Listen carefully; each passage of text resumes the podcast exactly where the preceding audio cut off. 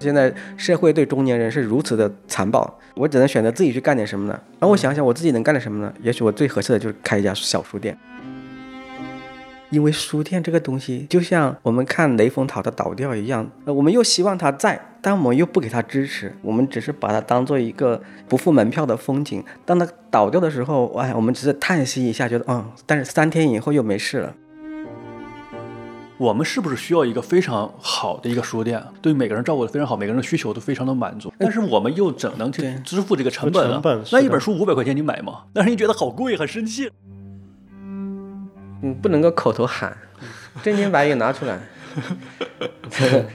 我也觉得喊情怀就没有用，就跟我们就恋爱的时候喊爱你不爱你一点意义都没有。关注文化趋势，发现出乎意料的真相。大家好，欢迎收听《意料之外》，我是野晨，我是韩阳，我是剑锋。我们今天要聊一个关于书店的话题，所以邀请了和书店很渊源的一位前媒体人，也是诗人作家严彬，重量级嘉宾首位，飞行嘉宾。好，严老师给大家打个招呼吗？嗯，你们好，我是严彬，我现在来到一个 意料之外的空间聊书店。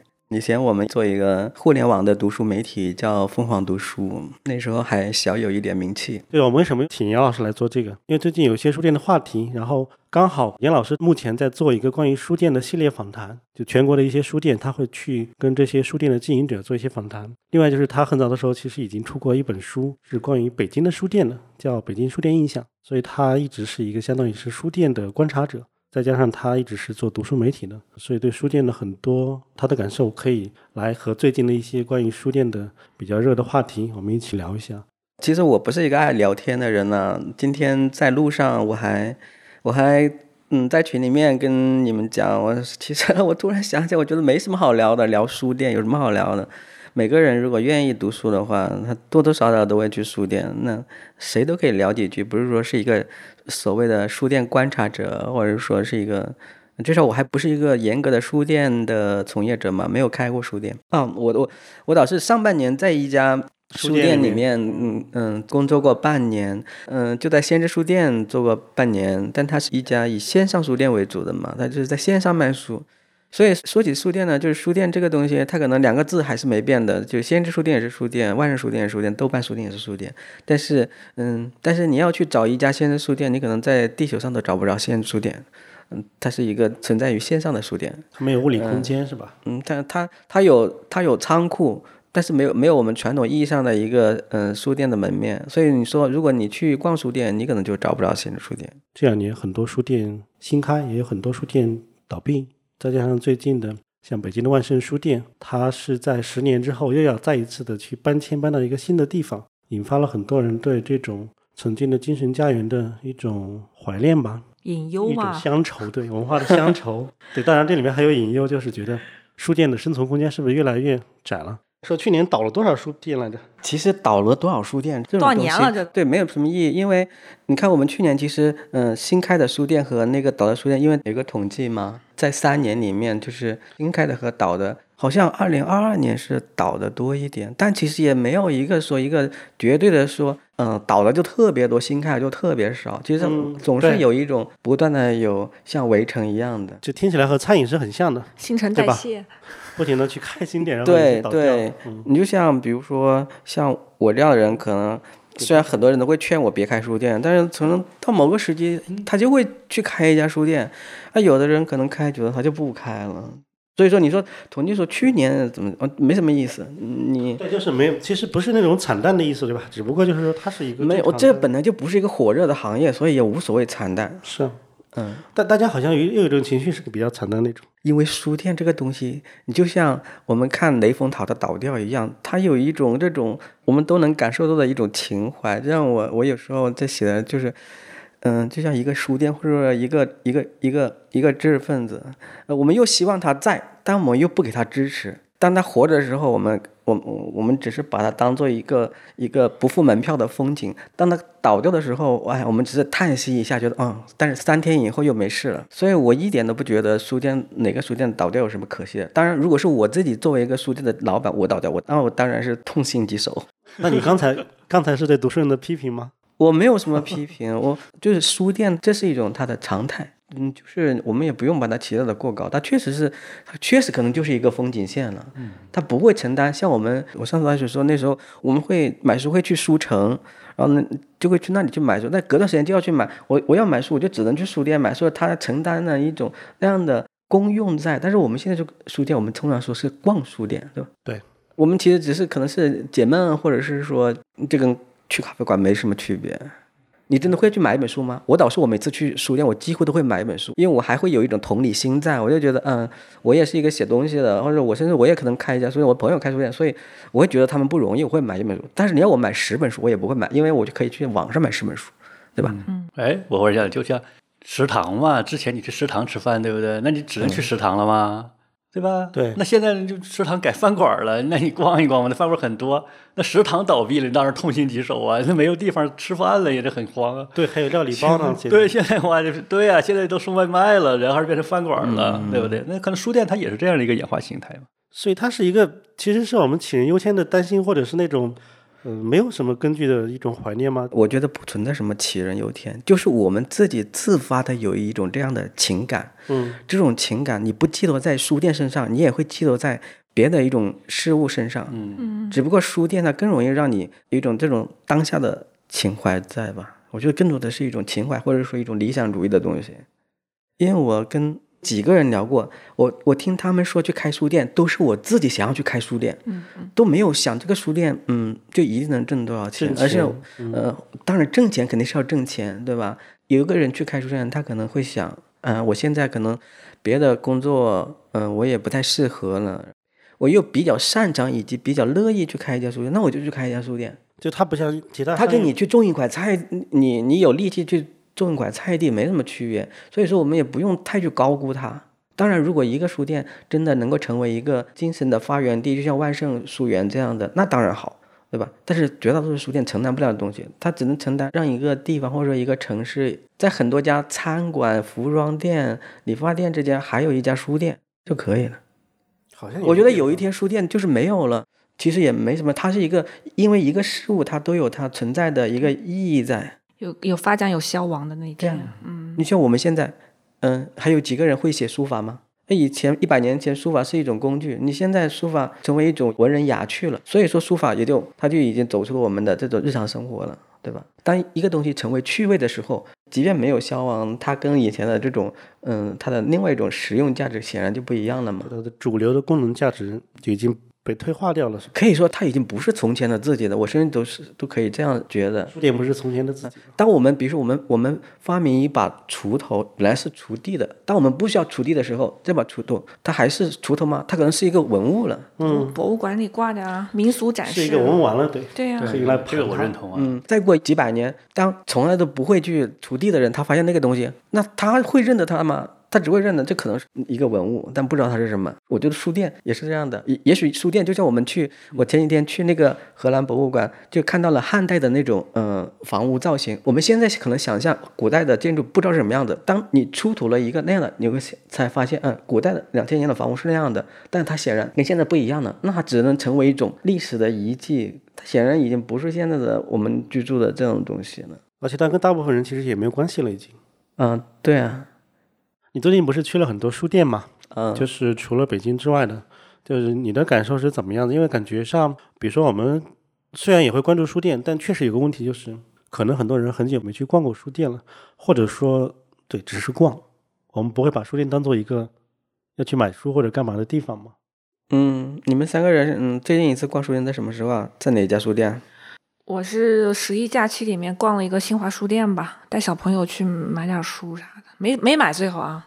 嗯，发现价没啥折扣。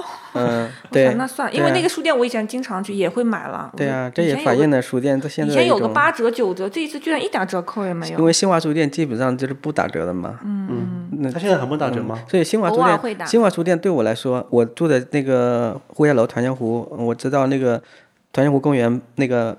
旁边 就有一家新华书店，那是那家新华书店，它虽然看着，但是对于我来说，我仿佛觉得它从来没有开过门，就是它已经成为一个感觉，我觉得就像一个历史建筑。对你最近什么时候逛的书店？我来给你当主持人。是上个月去西西弗吧？嗯，买书了吗？没有买，只是只是在有别的事情的时候进去看了一会儿。全是空逛型嗯，的。那对那个剑锋，你我也是上个月去了趟西西弗，因为我有一卡嘛，嗯因为我在那个商圈的时候，我觉得挺渴的，要喝点东西，但我觉得有这卡还是把它消费一下，我就去西西弗。西西弗，你你有西西弗的卡，对对对，它要充钱嘛，那你买书了吗？没有，那卡只能喝饮料，不能都都可以，买书也可以，他会送你一些那个图书的那个优惠的券儿什么的，嗯呃，基本上把那个券儿用了之后。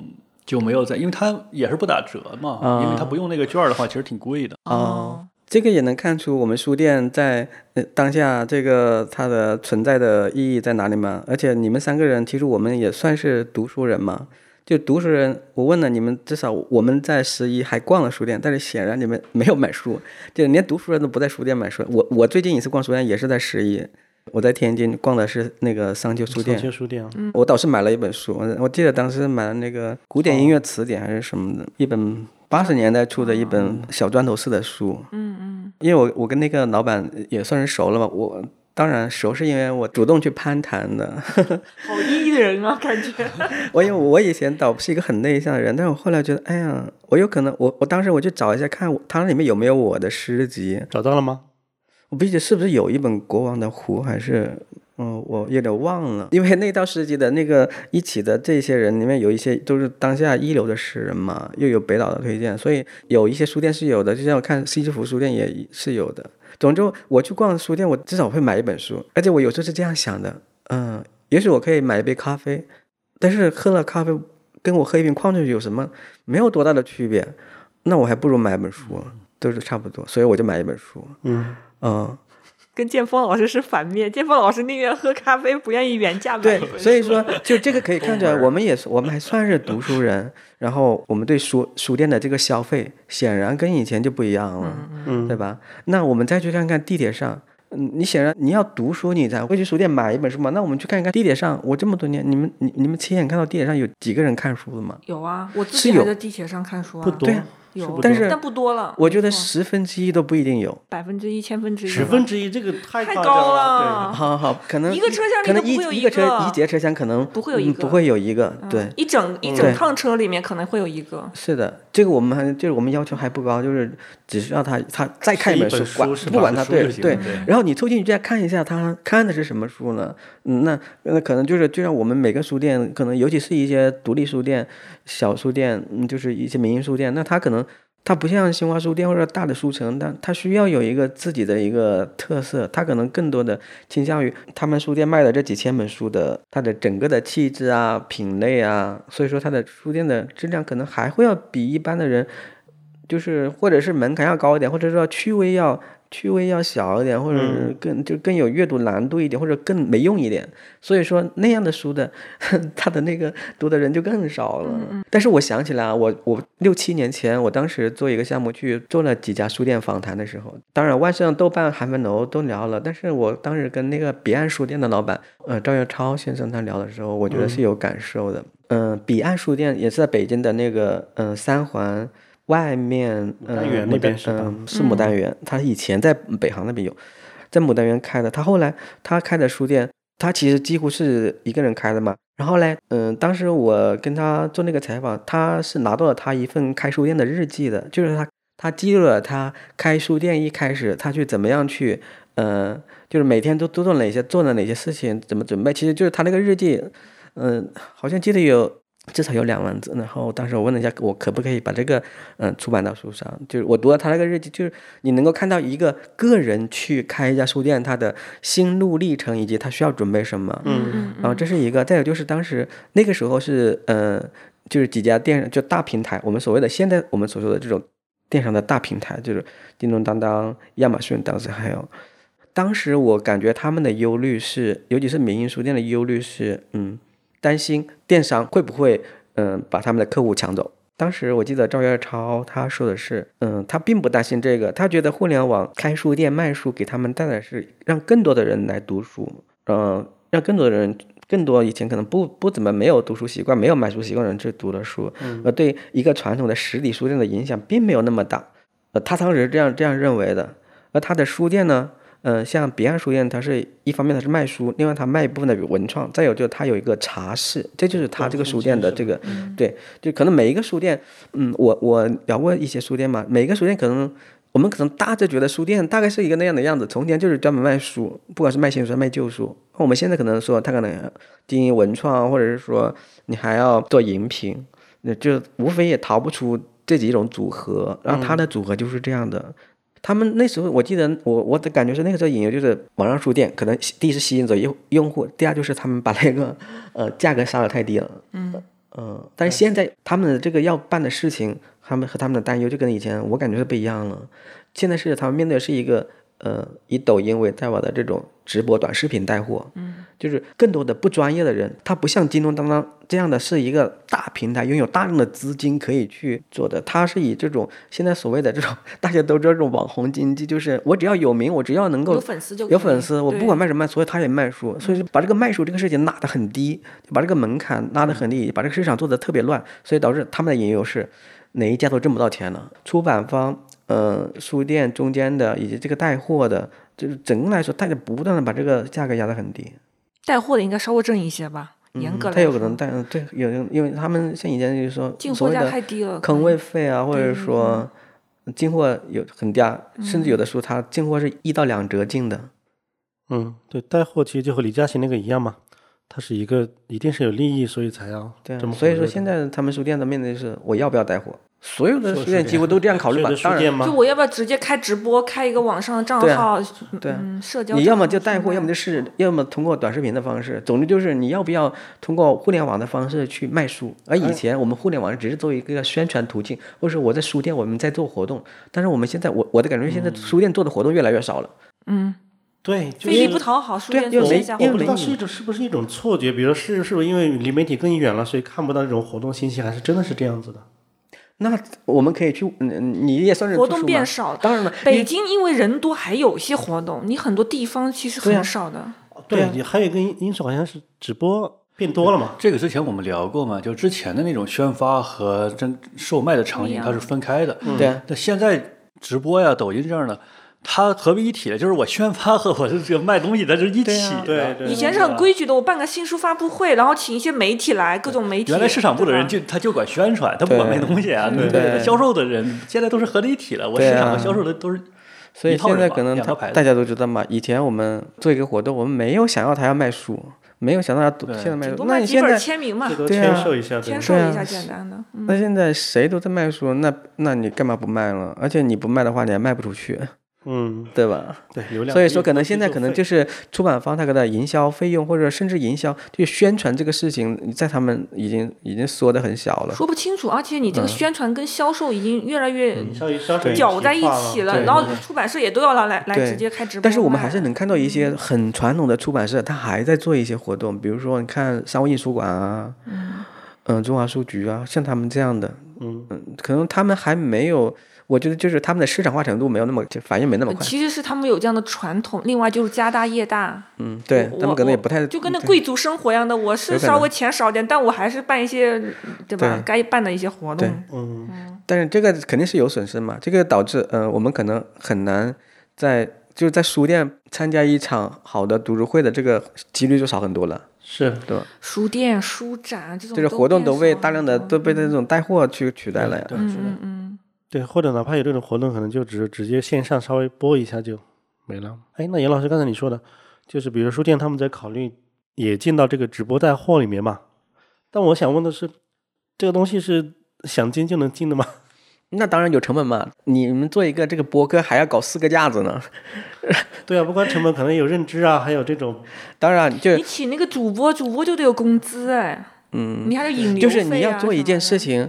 你不是光做了嘛，对吧？你嗯，你这个技术性的东西你解决了，物料解决了，物料解决，而且这物料解决了，就只能说你能做这个事情，但是它有没有效果？就像那个海洋你说的，我如果请一个网红来，那当然他自带粉丝，当然就卖得好啊，对吧？跟我自己从零开始，对，还要看卖什么品嘛。对啊，嗯，这这就有很多，就是很多因素决定了你能做，但是你做不好。对，就比如独立书店很多选品，它网上去售卖可能可能卖不好。包括对啊，包括品种，就是嗯，你可能你作为一个小书店，你都你都没有机会拿到那样的书，别人都不会给你，因为你的这个嗯吞吐量太小了，你卖不出去，嗯，他也不会给你。哎，我有个问题，你们有在类似抖音啊、快手啊，或者是什么小红书里面这样买书吗？我没有在抖音买过。就你有看那种直播，看看你热血沸腾，然后下单三本儿，有这样的吗？就是这种专业，不是说那种什么作者、什么出版社做的一个直播那种，是吧？视频号那种我是有买过的，他甚至可能是签名本。但是真的一个普通的或者有名的网红在那说书，像东方甄选那样的，他有专门卖书，你们有买过吗？就我是还真没买过。我是没有买过，但是有一个很典型的例子，就是去年是去年吧，就是迟子健的。那个额尔古纳河右岸，嗯，那如果没有抖音的他们的那个带货的话，是新东方吧？嗯，对，董宇辉东方甄选，啊，东方甄选，对，如果没有的话，那他他这个传播是显然是不可能的。所以说，我自己感觉就是他应该是把一些平时没有太多购书习惯，但是可能有购书意愿的人，把它成为了，对，激发出来了一波。再就是抖音的它那个图书的这个销售的品类。这个我们导师去引用数据，你可以看得到，就是什么哪些品类卖的好，嗯，那亲子啊、家教啊一些实用的东西啊，其实就是那些嘛，嗯，文学的书好像还是还是保持一定的这种那种比例不大的坚挺度 在那里。对，就是国内的几个对主要的作家嘛。对，但是但是就是一个环境决定了他吸引什么样的人，能卖什么样的东西嘛。对你那么快去决定买一个东西，那自然它。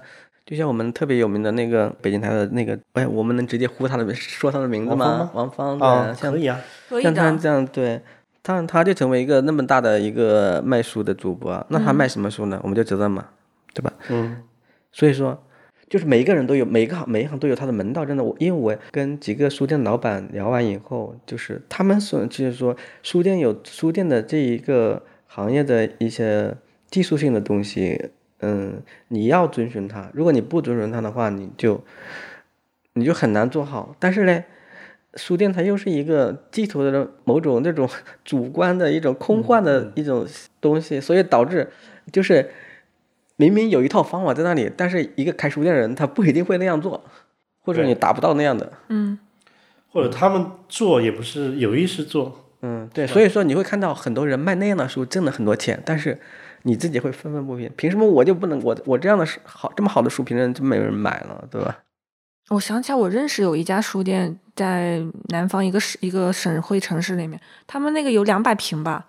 就是也是卖各种人文社科，选品还可以，嗯，就是真的是卖不动，真的卖不动。好在那个可能房租什么不太贵嘛，嗯，那有人就建议他们说，那你们也学人家，你开直播呀，你带货，你去吆喝呀，你光发个朋友圈说，哎，我们书又到了一批什么书什么书，有用吗？嗯，但是就跟你说的那样，它有门槛，不是说我突然抄起一个手机我就能开始直播，然后有几千几万的粉丝来在我这儿买买书了，嗯，嗯。就是你，你好像站在这个此岸，你会说你的彼岸你怎么这么弄不起来呢？对吧？就是有种，我觉得就有时候有点想当然。嗯，他就他们就那个两百平的这书店，你想省会城市也是比较好的市区地段，它就是很难维持。我在想要开好一家书店，我现在脑子里面有一个这种十字架式的这种经营方式。嗯，一个是横向的，横向的就是所谓的就是，嗯，有这么多品类的书。可供你选择和经营，而且我们非常清楚，某一些品类的书就是卖的好，某一些品类书就是卖的不好，就是卖的没那么好，然后读者就是那么少，在这个上面，你会选择开一家人文书店、学术书店，还是开一家亲子书店、绘本书店？这是横向的一个，这个决定了，嗯，你这个书店的这个气质是什么样的？那纵向呢？纵向的就是我开一家书店，其实就是。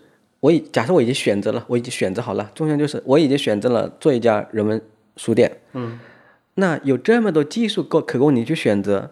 嗯，线下你是选择在北京开还是在长沙开？你是在北京的那个东三环开还是二环内开还是六环外开？以及这是线下的因素，这个线下因素决定了你有多少人来逛你的书店，对吧？嗯，你还有就是你把现在那个打造了什么样的？这再也就是还有其他的方式啊，你就是你不得不选择的呀，对吧？你你要不要去做？线上的经营呢，有的老板他可能就不会选择做线上的经营，或者说假设我只有一两个人，或者说你的这个你的这个互联网的这个嗯，虽然互联网的门这个技术性已经非常的非常的粗糙又低了，但是有的人他确实不太愿意去接受这个东西，他就不做，对吧？我觉得这就是一个纵向的，就是你做一个东西能把它做的有多深，他明明可以做那么深的，比如说先生书店，还有万盛书园这样的，他就可以把人文社科、把学术思想的书。呃，卖的很好，也能够卖出一个比较大的体量，因为中国人多嘛，你至少你从十几亿人里面，你找出十万个人，或者你找十万到五十万之间，是很明显是可以找出来的。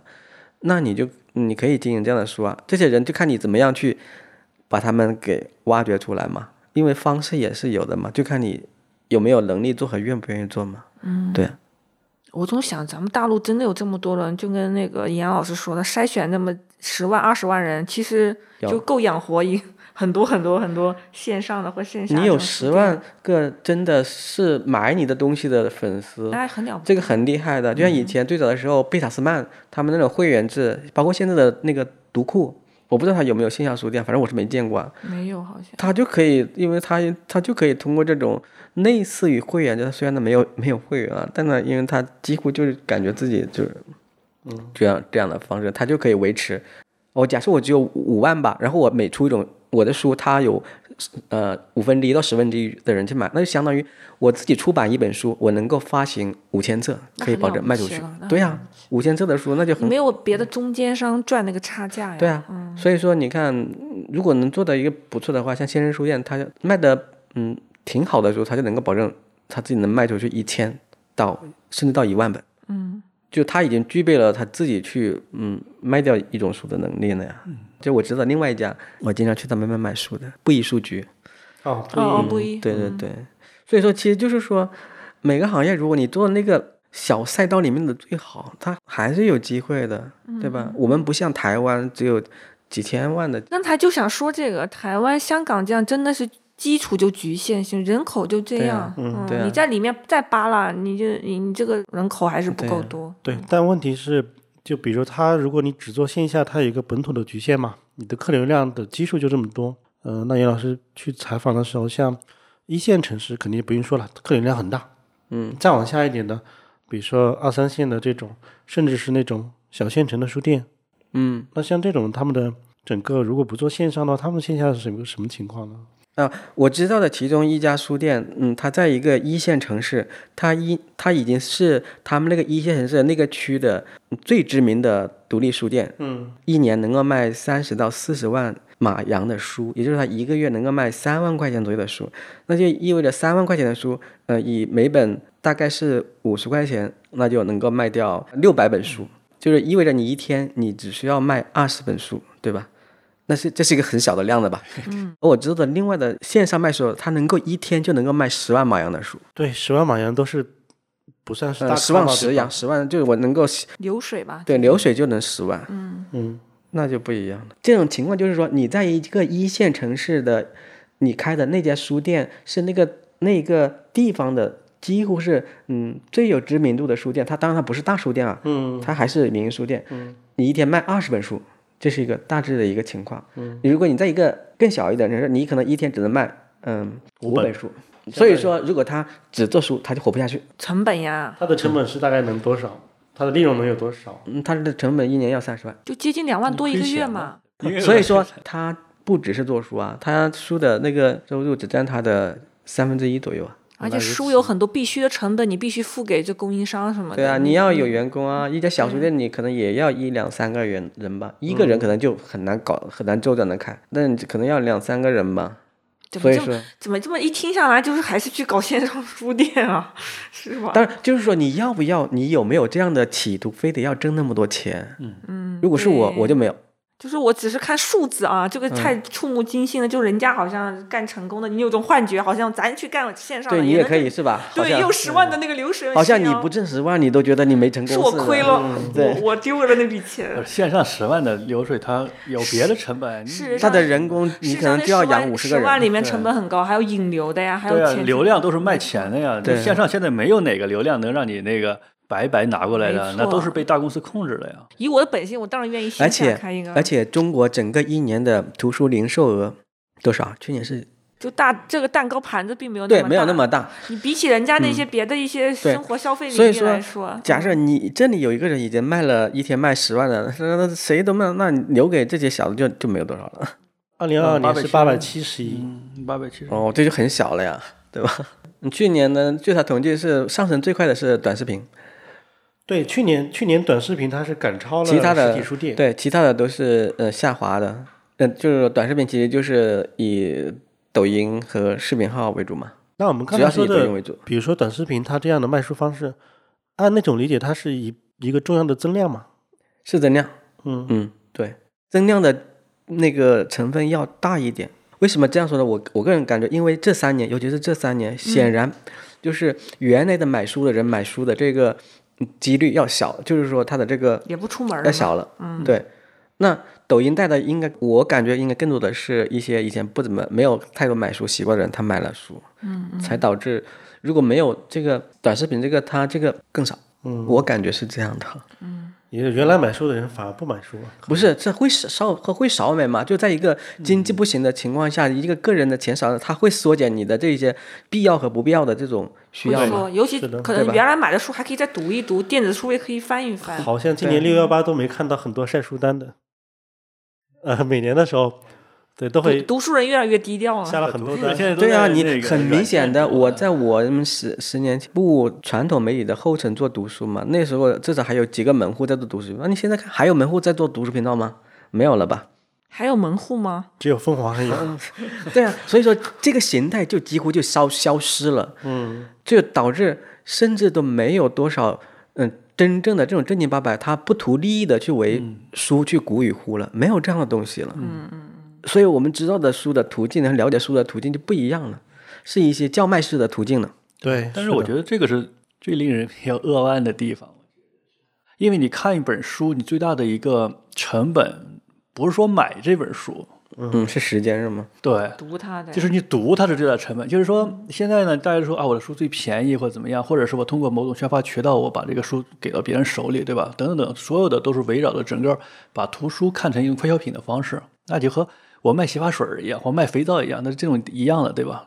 但是其实让你买的这本书，你看这本书的，就是就刚才严老师说的，就是你的成本最大其实时间。那，其次呢，这本书呢，如果写的很糟糕，那那可能那成本不只是时间了，还有别的。误导了我。所以，所以，所以我想说的，其实我今天在路上在讲，其实是书这个东西，它也在异化，它也在变化。就是说，显然以前我们认为书，嗯，它是在纸上印刷的信息，嗯。嗯嗯，我我们以前接触书是这样的，就是他要读一本书，这些信息，我们看武侠剧，它是来源于金庸、古龙的书，然后武侠剧里面通常它有书的话，可能无非也就出现那么一两种书，第一种是武功秘籍，第二种就是那个能够治 治疗你的这个，对对对。就是就是医书。嗯，对我们从前传统的书是一些这样的传统的一些一些名目的东西，但我们现在就像你说的，如果我们要把一些以前不印在纸上的东西，把它印到纸上，那它就让这个书就变得不一样。比如说我把菜单放到上面，它也叫一本书吗？那那你这个读菜单，它本身它以前呢只需要报一个菜名就行了，你凭什么让它变成一本书呢？或者说我们所谓的网络小说，你凭什么你以前本来可以在手机上读的，你凭什么要把它印成一本书了？好，它它就变成一本书了，它成为一种书的形态，去让人家觉得，因为书店它只能摆一千本书，然后嘞。现在有了网络小说这个更有号召力的东西，它挤在书的空间，而且它的这个它有可能它的它卖的还更好，利润空间还更大，所以导致那书店它还会去更多去进这些书，就导致这个书的书的这个本身的它的这个承载的东西也变化了，然后那个书店的那个组成也变化了，导致书店有更多的是一些一些网络小说、一些类型小说、一些实用的东西，而这些东西在从前可能都不存在的。所以导致从前一些技术性的、学术性的、思想性的一些知识性的那个东西，在书里面的那个成分就少了。我觉得这也是就是书它的在的变化，它它可能说一种我们理想中的书在退化。是的，假设我们有一天发现我们不需要在纸上印东西了，我们传统意义上的书就不存在了，可能就变成了电子书。那那个电子书的话，就无所谓。就就像你说的，我们可能如果我们现在的人都在想啊，我要快尽快的翻完一本书，然后从中间掌握某一个东西。嗯，或者是一个类似于快消式的东西，那当然你就会考虑这样那样的成本。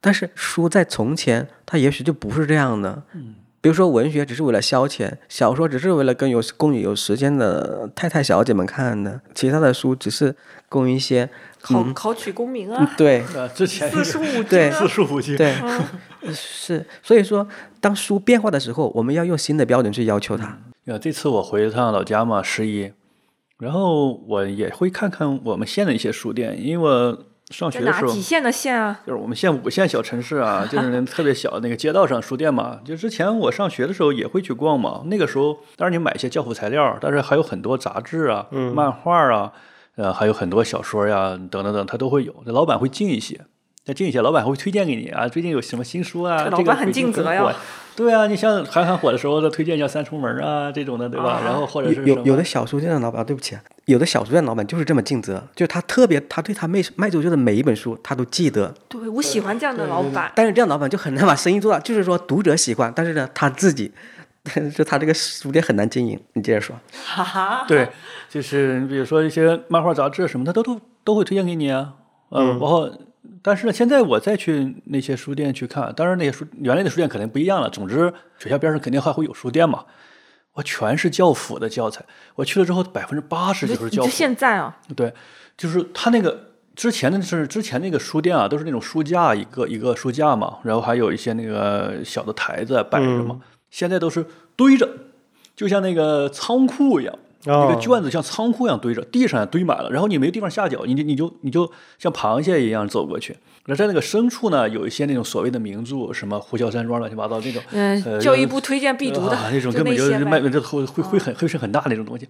除了这个东西呢，全是那个卷子，卷子一一一堆一堆的，各个蓝色的、红色的、黄色的，全一堆堆。然后还有一些家长在那里挑选，嗯，啊、就是这样。有可能是我跟学校合作，就是指定买这个买那个。嗯，不是的，我我倒觉得这个恰恰是书，就是读者和书店和书这个东西的一个常态，就是更多人其实面对就是这些东西。我们不要把书店和书理想化，嗯，就实用的，我要买这个。对对因为尤其是小县城和镇上，我我们那个镇上也是这样的，就是你在那么那些地方，你只能见到这些东西。嗯，就是幸亏有互联网，才能让那一个小城、一个小镇上的呃他愿意读点别的东西的人，能够通过互联网知道，不然的话没有途径，他永远只能读教材。那些就消失了，就就是 之前，之前因为没有别，之前是综合途径啊，就也会展示点漫画，展示点别的呀。我觉得严老师说的是对的，就是他就退退到他最原始那个，达到基本的需个生意嘛，求就是一。个就变成一个对。反正我在卖别的书，闲书，我知道你们也不会买，你们肯定上网买了，对吧？嗯我就买这些紧急需要的，你们要。闲书好像也没有人不是就是他们根本就，也许他们根本就没有读闲书的那个念头嗯和需要，你进了也没人就因为他们，因为他们根本就不知道。这个维特根斯坦不是说过吗？你只能说你知道的，对，你就我我们也我们也只能理解呈现在我们眼前的。但是世界的存在方式，当然可能就不是你知道那么多，它就只存在那么多。嗯是的，所以我带孩子去书店的时候，我就发现，对那种发现之旅，他是很喜欢的。因为如果你带他在网上挑，嗯你要什么书我给你买，不知道怎么挑，这个怎么挑？你看对排行榜嘛，对吧？是这样，是这样，就是那个书店的话是就是有这样的一个效用在里边儿的，嗯，对吧？就像之前那种书店嘛，就是就刚才我讲的，我那个小时候的书书店，它有这样的效果，就是说你不知道你要看什么书，你也不知道有什么书，你不知道有什么信息，其实你是一无所知的，对吧？然后你跑到书店里边呢，然后那个老板可能准备了一些东西，这那在他的认知范围内，其实告诉你这些东西嘛。对，对，然后我还记得就是来来北京，那时候眼睛不好嘛，那看眼睛，然后我就跑到那个新华书店，就是、哦呃王府井的新华书店，书店，嗯王府井的新华书店啊、呃因为夏天去那里边还有有空调，对，那书店好大呀，然后那个时候觉得啊，然后它很多书我们县里都没有嘛，我就嗯就在里边待着，就觉得哇，这大开眼界。我还跟就看那些书的目录，大开眼界嘛，就这样的啊，这种感觉，就是它是一个信息的一个宣发的一个一个地方，一一个给你信息的地方。但是我的想法就是，他看我们还是需要这样的这样的一个地方，对吧？这还是这个。如果你退化成了一个，嗯，就是贩卖，就是一个渠道啊，就是一个渠道。呃，当然，人家那个信息也不也不一定是一个渠道，就是说人家告诉哪个卷子 能提高分可能人家这些老板精心挑选的卷子，有可能是。严老师不说了吗？这个这种老板是很有，就是很愿意推荐的。但这个书店经营好还是经营的不好？是经营不好是吧？嗯，因为如果一个人一旦把他去关心每一个顾客，关心他卖出去的每一本书，你想我们的时间有多少嘞，对吧？嗯，那就那就意味着嗯，你没有太多的精力把更多的书卖出去，或者说关心那些嗯嗯就不需要那么多精力的东西，或者说效率更高。当然说效率，我就是这个东西吧，反正它存在，但是我们可能会嗯有这样那样的看法，但确实就是这样。但是读者会觉得哦。这是一个多好的老板啊！他是多么的尽心，就是他跟我们是关系这么近，这就是一种美好的幻象，它也是一种真实的存在。但是这个东西就会意味着，我们希望那个老板是那样的人，但是我们就会导致书店的存在是这么的对，然后他这这个有因果关系吗？对，他这个因为嗯，我觉得会有啊，就是我的用心，我的专心只能够只能够用在十个人身上。嗯，假设有通过互联网的话，或者是或者是通过口口口相传，有每天有一百个人来，所以导致要么你就把你的分到一百个人，每个人都分到十分之一，然后他们就觉得你的顾客体验感差了。要么就觉得你冷落了那个九十个人。总的来讲，我觉得他就是不可能做大。他。不可能规模举。个举个比喻，举个例子，就你去餐馆吃饭，那个那个大厨走出来，很贴心的问，对每个人都问你好吃吗好吃吗 我擅长做哪个？对啊你觉得很是服务是很好，但这觉得有点对啊？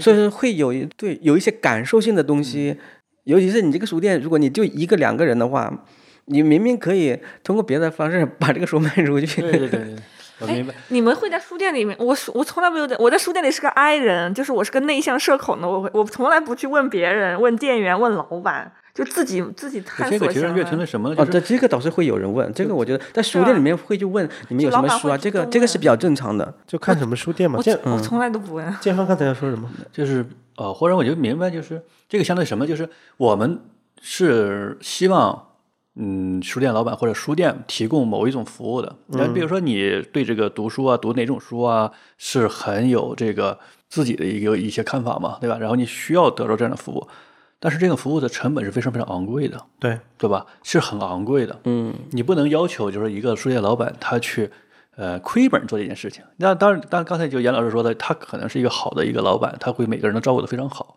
但其实上呢，他的回报是低的，嗯，对吧？它回报是低的嘛。就像刚才我们最早开始我们聊，就是中国有这么多人，然后比如说我卖任何一类的书，啊，只要这个书是有价值的，对吧？我一定会找到一个足够大的一个群体。嗯那我找五万人总能找到吧？但是你会发现，你服务好这五万个人，你的成本是非常高的。这个很像什么呢？这很像就是你这个药店是要卖感冒药，嗯，还是要卖某种疾病的特效药？嗯，还是你这个药厂要去治罕见病？为什么药厂不去治罕见病呢？那罕见病的病人难道他不需要这个药吗？嗯，那是因为罕见的病病人很有可能支付不起这个研发的费用。就是说，我们是不是需要一个非常好的一个书店，对吧？非常的对每个人照顾的非常好，每个人的需求都非常的满足的书店，或者我们想象当中的对我们这个对吧非常贴心的地方啊，不是说堆满卷子的地方。但是我们又怎能去支付这个成本呢？成本那一本书五百块钱你买吗？但是你觉得好贵，很生气。我有可能会买，就是说就要看你你对书的这个需求是什么样的。对。呃，假设我是一个爱好呃西方古董书的一个这样的人，嗯，因为你要去那样的书，你需要去对对对。深切地去了解这个书的来龙出脉、去脉，它的它的来源，啊谁印的，它为就是它里面这些什么回事，这个装帧啊，你特殊需要特殊的这个故事对。特殊类品类对的，那就到另外一个话题了。对。那也是书，就是那说是古董商店一样的对书店。对，因为因为从前，尤其西方的书，在最早的时候，他们都是把它当做一种珍贵的一种可以信息展示的对，所以他们的书都是做的那么好。嗯，所以说那也是他们那个时候的书，因为以前无论是无论是中国的当时的这个印刷术，以及它传到西方以后，他们发明的这种雕版印刷，就是。在那个之前，书都是非常珍贵的东西嘛。就是我现在我去在小红书，我还会关心一些有的人他卖西方古董书，嗯，或者他卖嗯那些经营版画的，因为你就不能够盲目的去买一个东西，或者说你看都看不懂，你就必须得去知道这个东西它到底哪里来的，嗯，对，这样的情况下你是需要的，这是小众趣味。还有一种情况，我觉得确实就是我们每个人的理解，就是如果我们认为我们个人的一个认知，还有我们个人的时间是最宝贵的，那这个时候你是愿意去支付这个钱的，对吧？对，专业的，比如说世界史，那有那么多人写了世界史，对吧？嗯，那你要告诉我哪一本世界史是好的，或者怎么样？你告呃，或者是你做一些点评等等一些推荐，对吧？那当然是要消耗这不是门户网站读书频道不就干这事儿吗？其实我们把我觉得哈，就是我们把那个书店跟服装店去对比，书店确实是它迎来的是一些比较盲目的人，就是它相对于买衣服来说。一般的人不太知道他要买什么东西，或者在比如像你说的，我买一本世界史，你不太知道哪一本世界史好。其实书店它适合我能看懂等对其实我觉得书店的这个导购的这个功用，它要比服装店的，我觉得它意义要要、嗯要要强一点。但是现在面临就是，其实书店没有人给你，每天有太多人给你去介绍。大家去书店虽然是盲目的，但是对自己的选书可能反而是自信的嘛，或者很难自，除非是一个，嗯，这个东西需要有个积累，就是你积累的越多，你可能会，嗯，就你越越知道你想要什么一点。对，买衣服也是这样的哟。因为我想起那个以前鸟屋书店，它在日本的经营方式里面最重要一个就是它好像有好几个品类的专家，驻店专家，对，这个是需要的。然后服务于读者，就是比如说我是厨艺的，或者我是建筑的，好像是每一个周期就有一个常驻的，比如说某个作家之类的，在那边太理想化了，他们是不是图书价格保护机制、各种机制的吧？对对对，它是一个体系的。这个就这个服务中国我觉得干不了，嗯，这个就像你吃东西成本极高。但是但是有个反例啊，比如说你看，我们对托尼老师或者是健身教练的服务就比较愿意买单嘛。对，这是一个认知的问题嘛。当然，你现在互联网这个东西它冲击了你的认知，你更反而更是会导致就把所有东西都锚定那个价钱上。第一，我知道我要买什么书；第二，我找便宜就行了。其实上不是这样的，对不对？那不是这样的呀。就那这里边就有个问题是，哎，那还有一个，你为什么会买这本书？它其实是也是一个变化的过程，对不对？就你买服装，可能是因为这个主播说了，但你买这本书，可能是因为你在某个地方知道了这本书。你对我们有没有一种感觉，就是当一本书和一件衣服放在面前，都是你未曾见过的，有可能你会被说服去买那本书，但是你很难说服去买那件衣服，因为那个书它有可能是一个未知的、你感兴趣的一个领域，而且我就知道有这样的，就是它会让你意识到你的你的这种知识的盲区。嗯，就会让你意识到你嗯、在某一些方面你缺少并且需要它，所以我觉得一本书其实更容易被介绍，嗯，和被嗯推荐给别人的。但是相对来说，一件衣服可能因为这个书，我我我们已经非常笃定我要什么了，这个衣服大致不会跑题了。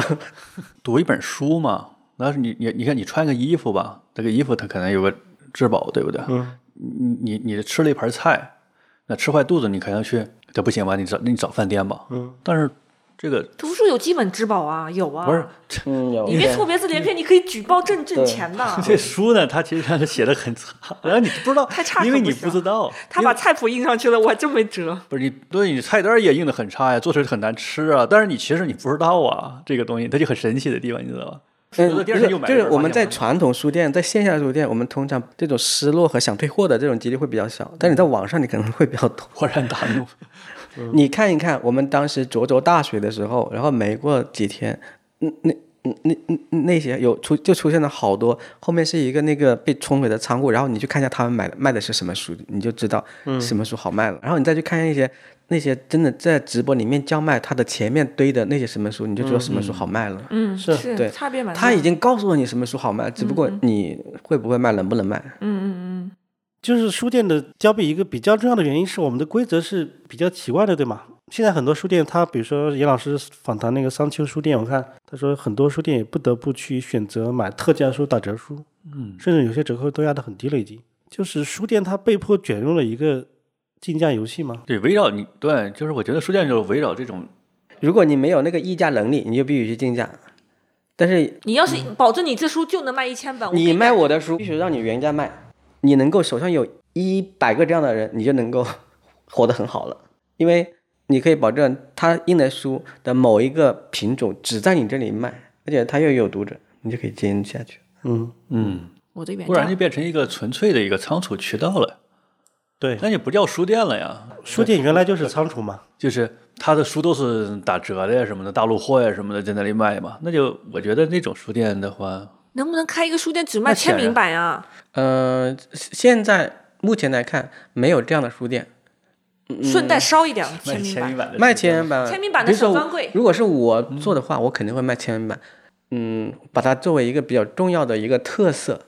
你看哈，像现在，比如说我跟我说的，像先知书店，嗯、布艺书局，他们签名书都是它的一个重要的品种。招牌啊，呃，对，因为签名书就是你有这样的独特的资源嘛，就像比如说前两年流行特装书，嗯，那这个东西它有价值，是因为嗯，它它有稀缺性，它有呃，它有稀缺性，有一定的趣味和收藏价值，嗯。嗯，才会有。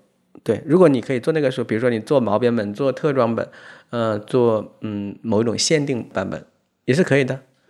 对，但是这样的书你只能卖给嗯那些趣些味的人，对嗯，对，但是这样的一个方向已经足以养活一些小书店了。所以独立书店是不是确实是需要朝这个方向去再走一走就？书店真的是做，就是其实刚才说的很清楚，你一定是有特特深的、精深的经营服服务，对对你有这样的资源人脉。比如说，这个作者就从来不签名，我有我有遇到这样的作者，他就是不喜欢给人签名，嗯，那你就有这样的能耐，你说你就让他特签了一百本，书店，但是就是特殊的事情，它总不会经常发生。如果经常发生的话，就不是特殊的事情。除非一个人有这样的能力，嗯，确实有些人或者有时候机构是有这样的能力，但是那是极少极少的。如果你能够做成那样极少事情，说不定你在别的地方也能成。啊，对，我懂了，就有能造炮弹的能力，你弄去打小苍蝇去那种感觉是吧？就你有这么大能耐了，动用那么多资源，搞到这种特别，的假设你只能够搞到一种，那你肯定成不了。嗯嗯嗯，但是归根结底，书店它一定是就是刚才我们说的，它一定是和一个服务是强相关的。那如果你要抛开服务，我没有服务啊，我就是嗯，如果能服务当然是好，但是比如说像京东当中他们就不服务，对对吧？就是线上的就啊，那种就没有线下，线下的，如果你没有服务，那你马上就面临一个问题，哎，线上的对我冲击非常大。那肯定啊，因为因为你和线上做的一样的事情，然后你成本比线上还要高啊，对不对？线上它就是一个卖书的一个渠道嘛，你喜欢哪本搜嘛，搜到了就买嘛，就完了嘛。因为书店如果它作为一个空间，嗯，它是会给人一种我置身于书的环境，一个知识和思想的空间。我周围全是这样的人，类似于我们去看某一个展览是有类似的。看展览你未必会去买，所以说书也是，你进书店它还没有收门票了，对对吧？所以说其实书店它也是某种程度上是给我们展示某一种知识思想，某一种或者知识和思想的载体。它能起到这个作用，其实是有也有也是有价值的。嗯，但是当它成为那个时候，它就像如果它成为博物馆的时候，那自然博物馆的数量肯定比书店的数量要少很多。对，而且这个应该也是会有，因为它这个展是有成本的，所以它一定会把这个成本一定要去有人去支付这个成本。嗯如果没人支付这个成本的话，那就会退化成我就没了，没展了。你想看展没有，这全是卷子，那就或者是对我，其实我的我的意思就是说，嗯、书店它未必非得要有服务，就是说能开一家书店，让他别人一句话不说把书买走，也是也可以的，因为至少他给人提供了一种知识和文化的空间，一个场域。你在那里可能遇到能够遇遇到志同道合的人，也就可以，也是一种可以了。对，包括选品啊，摆那个他的图书的陈列呀、它其实都是服务的一部分但。但但对是，如果你有一些专业的专业的嗯服务，当然是更好了。交流啊，或者什么样的服务更好，但那个成本是更高了。但是一定是一个有一个服务的一个在里边，嗯，哎，所以还是常去支持书店。如果不希望书店这么快消亡的话，就这个意思。你，不能够口头喊，真金白银拿出来。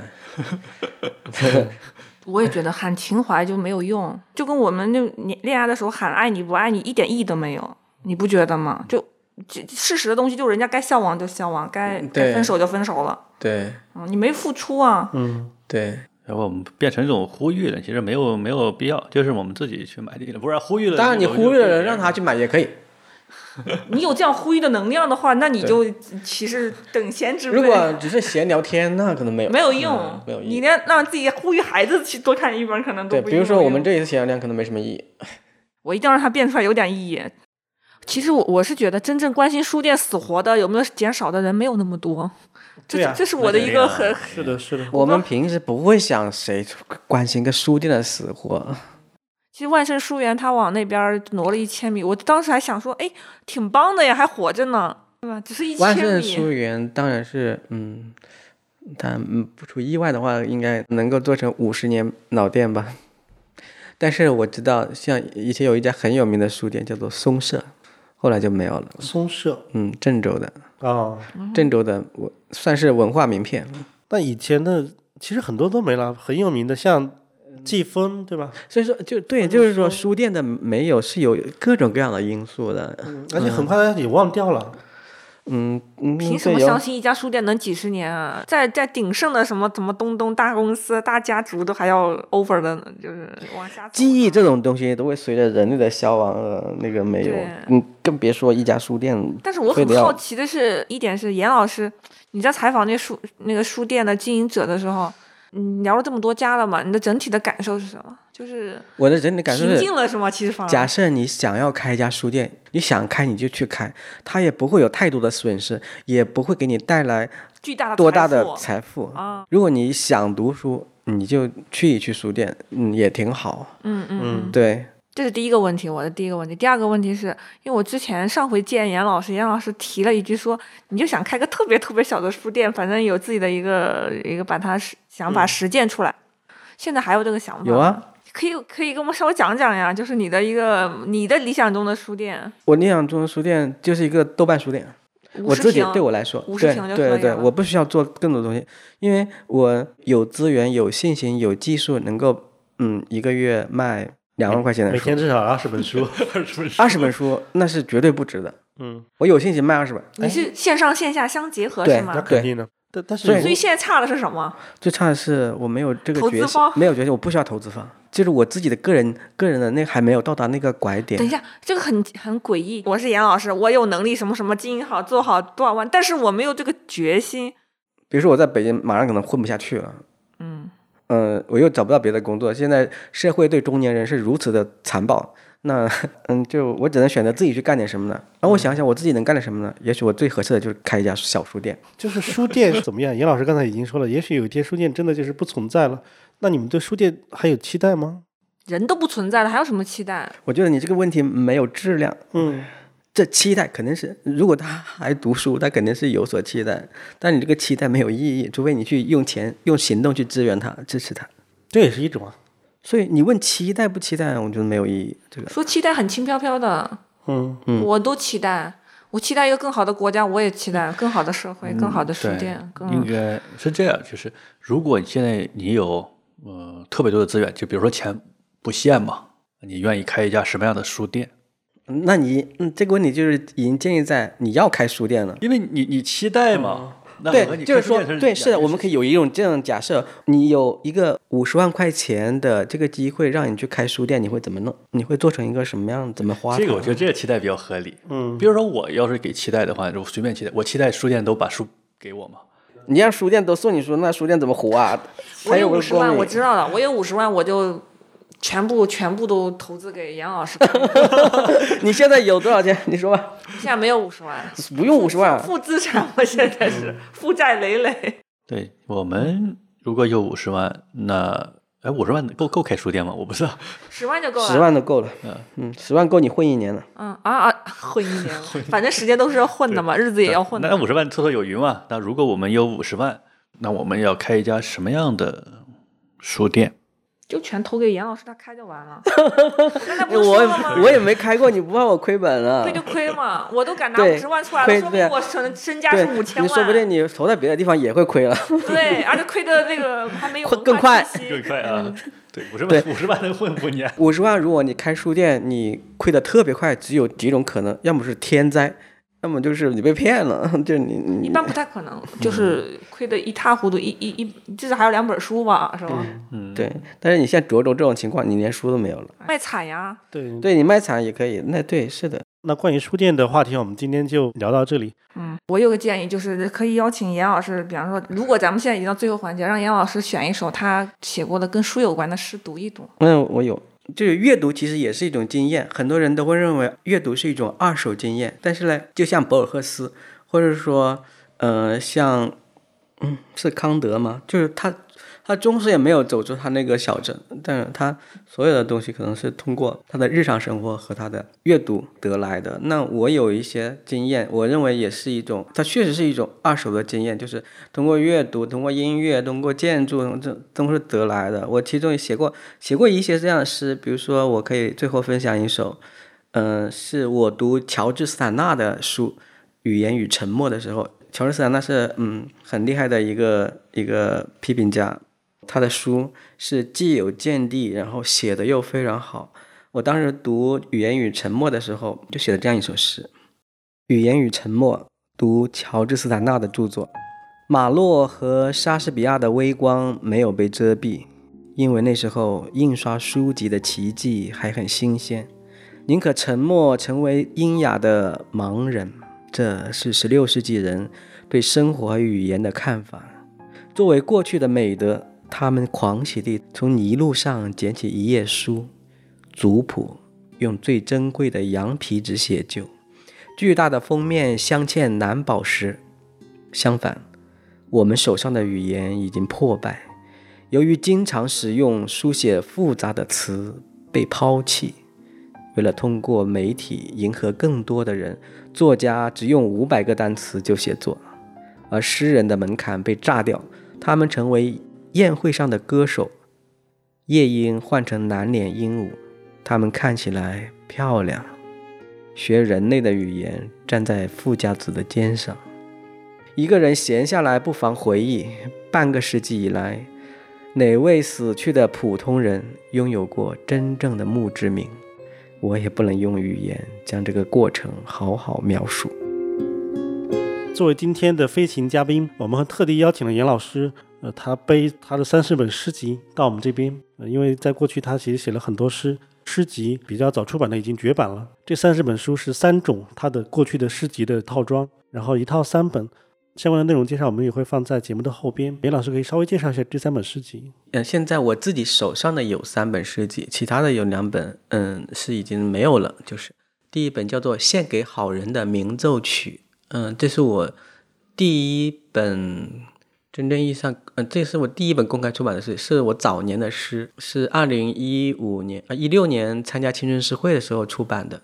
嗯，这本诗集在网上应该是大批量的是没有了。嗯，我手上还有大概二三十本吧。这是第一本，第二本是《国王的湖》，是一本短诗集，类似于日本的俳句。当时这一本诗集是跟嗯，就中国的十十几位嗯，算是一流的诗人吧，西川、欧阳江河、于坚等等，我们十几个人出的一套诗，叫做《结句诗丛》。这个我还有。可能还有二三十本，另外一本叫做《所有未来的导引》，这是我跟我的朋友诗人杨庆祥和戴维娜，我们三个人都算是八零后。有人觉得我们是八零后的代表性诗人，然后我们三个人以一种诗歌友谊的方式出了这本诗集，三人诗选，叫做《所有未来的导引》。这本诗集，嗯，李宗盛也推荐了。哦，我看到过这十套诗集，不光是。绝版，而且也会每一本都会有严老师的亲笔签名。